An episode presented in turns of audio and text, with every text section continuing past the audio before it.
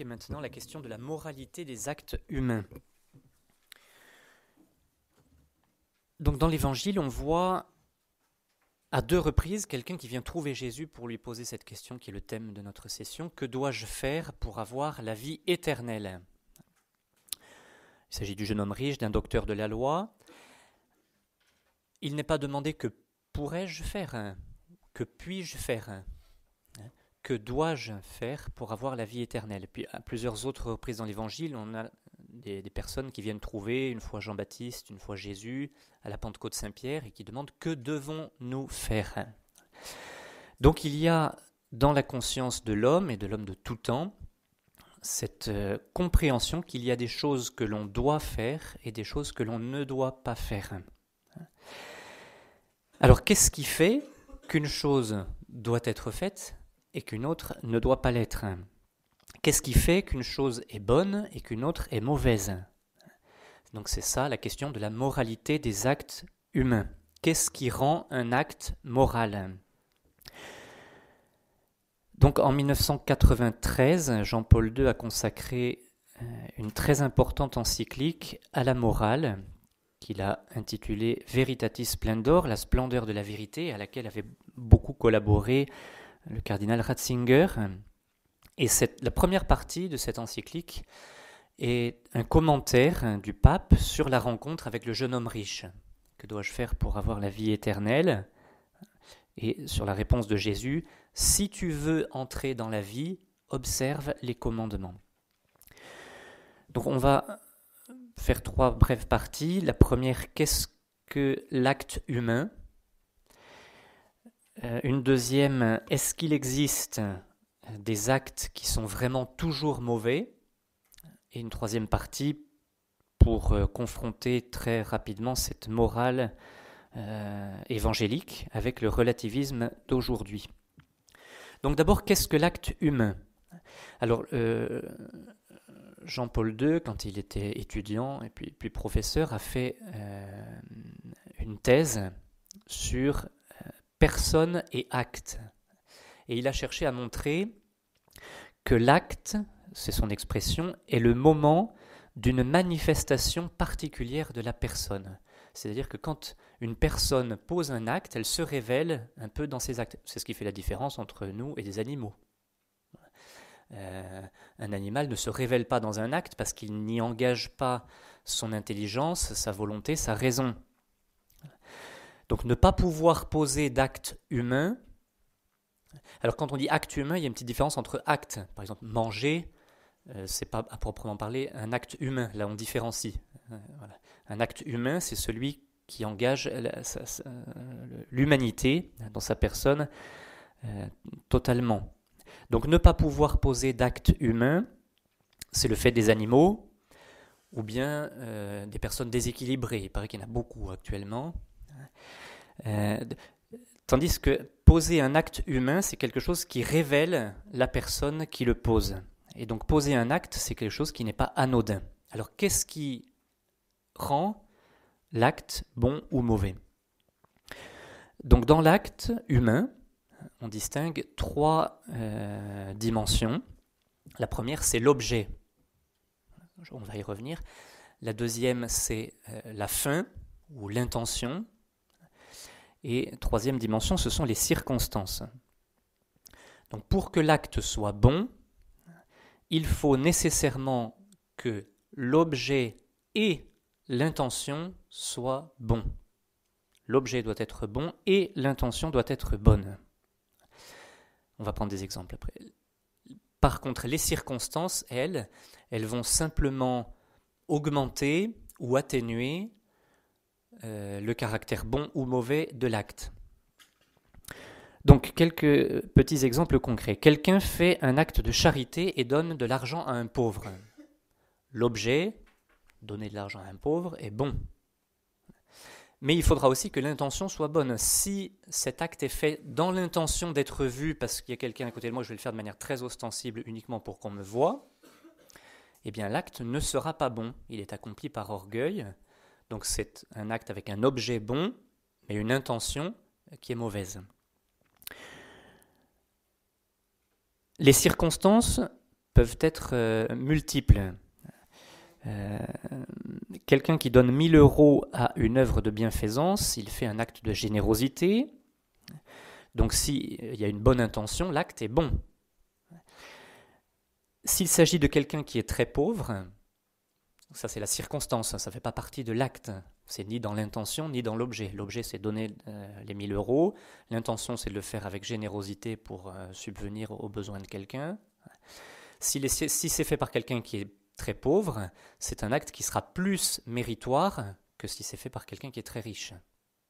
Mais ça ne change pas, les circonstances ne font pas passer l'acte de bon à mauvais ou de mauvais à bon, contrairement à l'objet et à l'intention. Ça va, euh, oui. Autre exemple, les Dalton cambriolent une banque. L'objet de l'acte est mauvais. Si l'intention euh, des trois, euh, trois plus petits, non, je, sais qu'ils sont quatre. Si l'intention, des trois plus petits est de permettre euh, d'acheter à manger à Avrel qui a faim, ben, l'intention est bonne, mais l'acte n'est pas rendu bon pour autant. Alors ça, c'est dit de manière un peu plaisante, si vous voulez, mais en réalité c'est quelque chose de très grave et de très actuel. C'est-à-dire qu'aujourd'hui, pour prendre un exemple beaucoup moins plaisant, euh, si vous voulez, pas, euh, aujourd'hui, on justifiera l'adultère hein, en disant, ben oui, mais c'est fait avec une intention bonne pour, euh, voilà, pour s'occuper des enfants, pour rompre la solitude. Donc, voilà, pour qu'un acte soit bon, il est nécessaire que l'objet soit bon et que l'intention soit bonne. On ne peut pas faire quelque chose de mal avec une bonne intention le, principe est, célèbre, hein, la fin ne justifie pas les moyens. Et donc, euh, aujourd'hui, il arrive quelque chose de dangereux, c'est qu'on insiste beaucoup, c'est lié un peu au, contexte, euh, contexte social, philosophique, on insiste beaucoup sur la dimension subjective et donc on insiste beaucoup en réalité dans les actes sur l'intention. Pour dire, bon, ben oui, mais c'est vrai, mais il l'a fait avec, euh, avec une bonne intention. Et comme l'intention c'est quelque chose d'intérieur, on va dire, ben ça on ne peut pas le juger. Donc on ne peut pas dire c'est un péché ou c'est un mal. Et ça c'est une porte ouverte évidemment, on va y revenir au relativisme qui n'ose plus dire d'un acte concret que c'est un péché.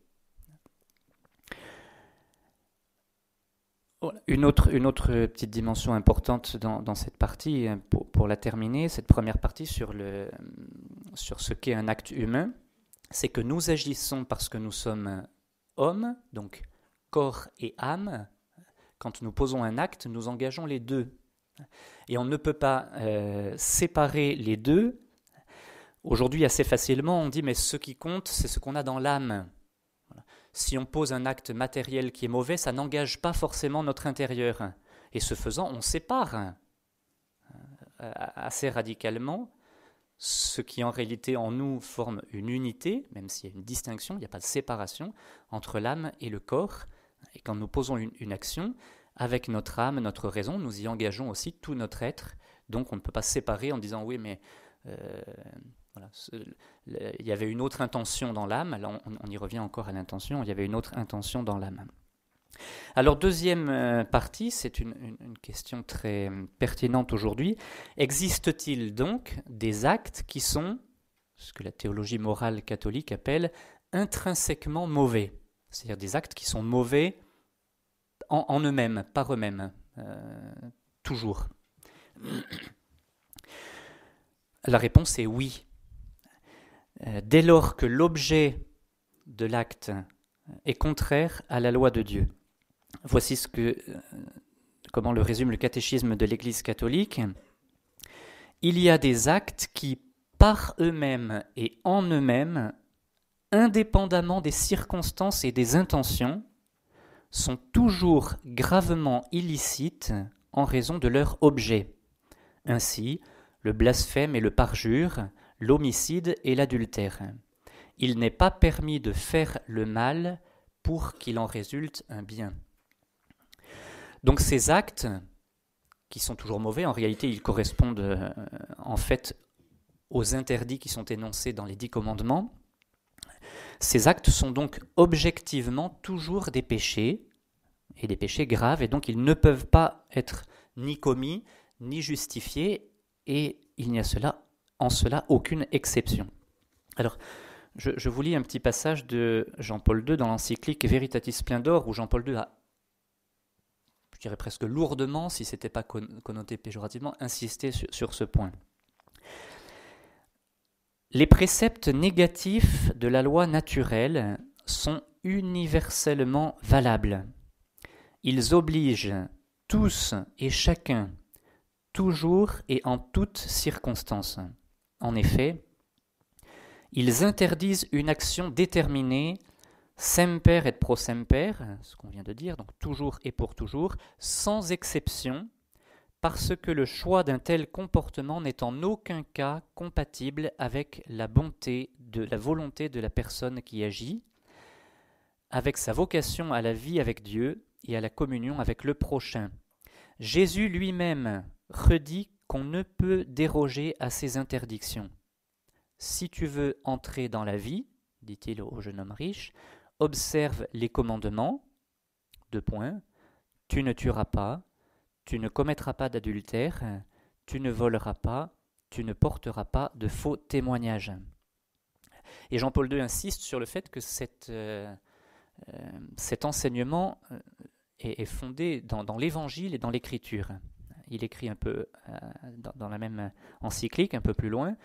En montrant l'existence d'actes intrinsèquement mauvais, l'Église reprend la doctrine de l'Écriture sainte. L'apôtre Paul l'affirme catégoriquement.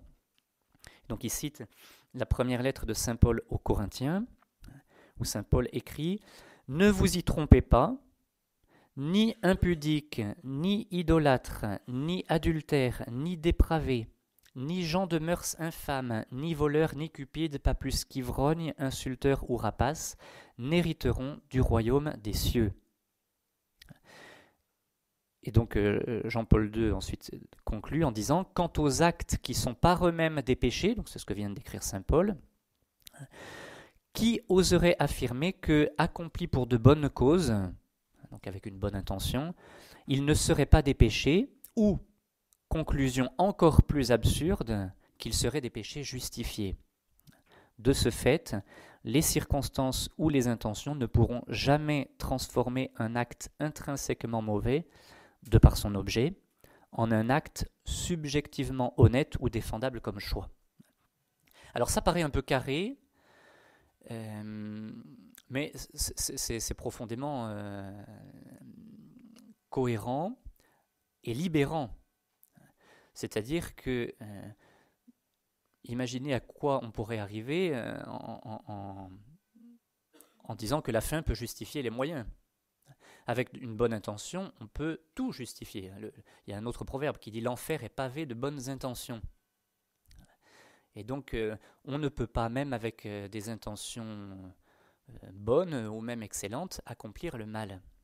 Il y a, une, cohérence profonde euh, de, de, la loi de Dieu qui est vérité. Et donc c'est en cela qu'on doit vivre pour être libre. Alors pour prendre un exemple qui malheureusement est très actuel, on l'évoquait tout à l'heure, l'adultère est toujours un péché et ce sans aucune exception. Même si euh, il est vrai que des circonstances peuvent parfois atténuer, diminuer la responsabilité, mais jamais en faire un acte bon. Euh, euh, voilà, ça, restera toujours un, acte mauvais, gravement mauvais, qui est proscrit par la loi de Dieu, parce qu'il est injuste. Euh, voilà. Et ensuite, bon, bah, la responsabilité, ce sera, voilà, c'est Dieu qui la jugera ultimement. Mais ça demeure un acte grave et intrinsèquement mauvais. Voici comment en parle le catéchisme. Le Christ condamne l'adultère, même de simple désir. Le sixième commandement et le Nouveau Testament proscrivent absolument l'adultère. Et un peu plus loin, il, ajoute, le fait de contracter une nouvelle union fût-elle reconnue par la loi civile, ajoute à la gravité de la rupture qu'est le divorce. Le conjoint remarié se trouve alors en situation d'adultère public et permanent. Une précision importante, ceci n'est pas une condamnation des personnes, des cœurs. Le catéchisme emploie le mot condamner. Le Christ condamne l'adultère. Et Jésus le fait, c'est clair. Mais en condamnant l'acte, ce n'est pas une condamnation de la personne. Nous avons le devoir de juger les actes. Ce faisant, nous ne jugeons pas le cœur des personnes, la responsabilité intérieure des personnes, il ne nous appartient pas de la juger. Mais cela ne doit pas euh, nous empêcher de poser euh, un jugement sur les actes qui, eux, demeurent mauvais. Et donc, on voit bien dans l'évangile, euh, cet évangile merveilleux de, la rencontre entre Jésus et la femme adultère, qui se conclut par cette phrase de Jésus Moi non plus, je ne te condamne pas, va et désormais ne pêche plus. C'est très clair, ça veut dire ce que tu as fait, cet adultère, c'est un péché, donc l'acte, je le condamne, mais toi, je ne te condamne pas. Va et désormais ne pêche plus. Change, convertis-toi. Alors, cette troisième euh, partie, dans le relativisme d'aujourd'hui, c'est clair, on n'accepte plus cette vision de la morale. Et c'est grave parce que c'est la porte ouverte, euh, ultimement, euh, à l'acceptation des choses les plus graves qui puissent être. Alors, pour dissimuler euh, le péché ou pour le rendre inexistant, on va recourir à des distinctions assez subtiles. Donc on va distinguer entre la doctrine et la pastorale. On va distinguer entre la norme générale, en disant si, si, elle reste valable, tu ne tueras pas, tu ne feras pas d'ultère, la norme générale, et le cas particulier ce qui est valable dans la norme générale ne s'applique pas forcément à tous les cas particuliers. On va distinguer entre l'idéal qu'il faut atteindre et puis la situation concrète de celui qui est en route et qui va euh, tendre vers cet idéal. Alors ce qui est compliqué, c'est que ces distinctions, elles existent et elles sont vraies. Ces distinctions. Le problème, c'est qu'on les sépare en disant c'est interdit dans le cas de la norme générale, pratiquement ça devient permis euh, dans le cas particulier. C'est à la conscience de voir si dans sa situation, cette norme générale s'applique ou pas. Alors, euh, Jean-Paul II, euh, qui est un prophète, en écrivant avec le cardinal Ratzinger cette encyclique Veritatis Splendor en 93, il y avait déjà évidemment ces, ces déviations en 1993. Peut-être que d'un certain côté, aujourd'hui, elles sont encore plus présentes. Je vous lis un petit passage, quelques lignes, euh, de la manière, sur, euh, la, manière dont Jean-Paul II évoquait ces, distinctions. En plus du niveau doctrinal et abstrait, donc Jean-Paul II critique cette, euh, en plus du niveau doctrinal et abstrait, il faudrait, selon ces théologiens, reconnaître l'originalité d'une certaine considération existentielle plus concrète. Celle-ci, compte tenu des circonstances et de la situation, pourrait légitimement fonder des exceptions à la règle générale et permettre ainsi d'accomplir pratiquement avec une bonne conscience ce que la loi morale qualifie d'intrinsèquement mauvais. Ainsi s'instaure dans certains cas une séparation, voire une opposition entre la doctrine du précepte valable en général et la norme de la conscience de chacun qui déciderait en dernière instance du bien et du mal.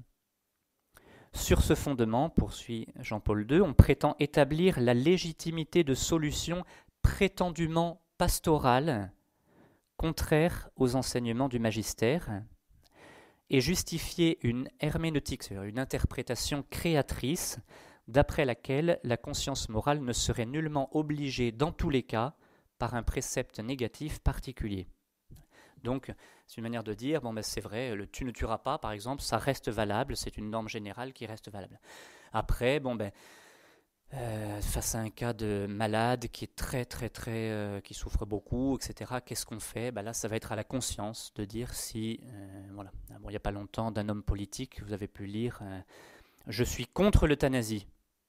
Mais quand la vie n'est plus vraiment la vie, il faut voir.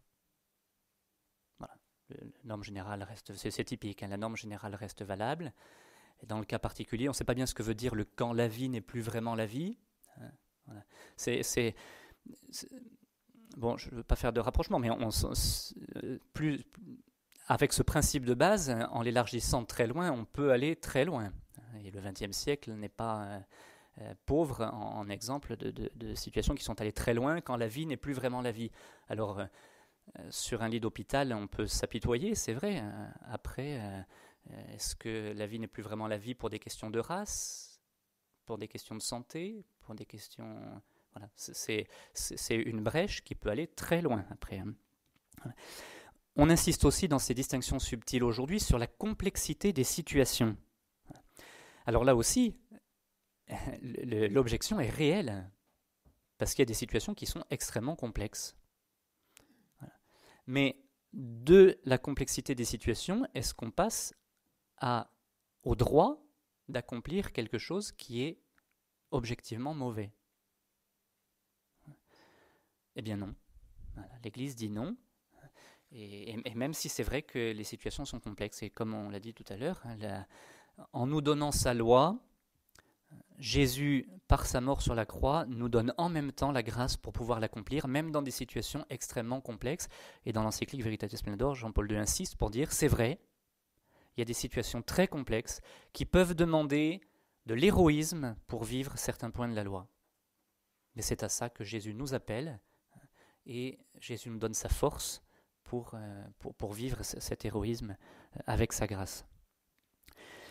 Dernier petit point sur le, par rapport à ce relativisme euh, actuel, c'est la notion de péché qui disparaît.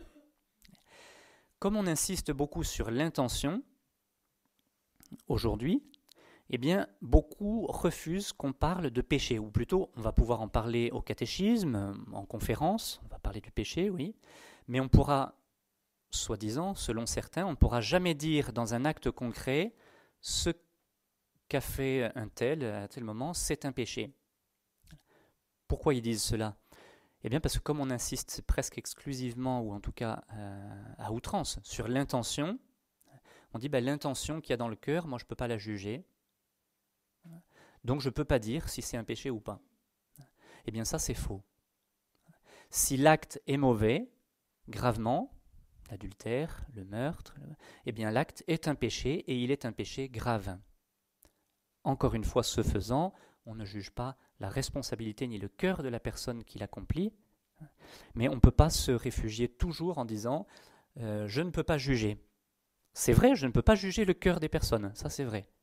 Mais je peux, et plus, je dois juger les actes.